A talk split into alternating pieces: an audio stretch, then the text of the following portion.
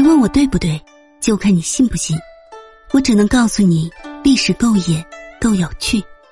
欢迎来听九九八八那些不为人知的野史秘闻。今天我们就来拔一拔心机的赵飞燕，用了什么秘方让汉成帝天天招幸她？赵飞燕姐妹出身奴婢，小时候家里养不起，差一点就饿死。七岁的时候被卖到了阿阳公主家里当歌妓，赵飞燕天生就是跳舞和唱歌的材料，一时间便名满京城。再加上放荡的阿阳公主调教，让汉成帝也按耐不住想要过去看看。作为皇帝，汉成帝一定不会私自的去见这样一个放荡的女人。办法总比问题多，汉成帝多次暗示宠臣，说想安抚公主府。公主当然非常乐意。这一天，汉成帝如愿来到公主家里，赵飞燕一出场，便让汉成帝惊得眼珠子都蹦出来了。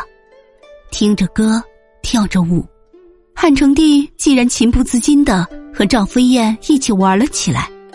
跳累了，就想直接带回宫里侍寝，没想到赵飞燕却拒绝了。要是一般的妃子，哪敢拒绝皇帝？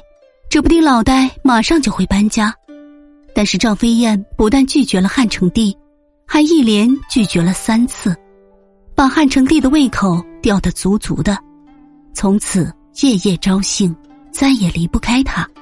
赵飞燕其实没有什么独特的美貌，只是用了一个比较奇特的妙方，叫做香鸡丸。据说将此药丸塞入肚脐，可使人的皮肤舒凝脂。香脂充溢，赵飞燕用了以后，感觉效果奇佳，便每每使用。俗话说“是药三分毒”，这种药丸是由藿香、高丽参、鹿茸等名贵药物制成，效果虽然非常明显，但用后该药之毒便会经久滞留，积蓄在任督二脉之内，令女子终生不育。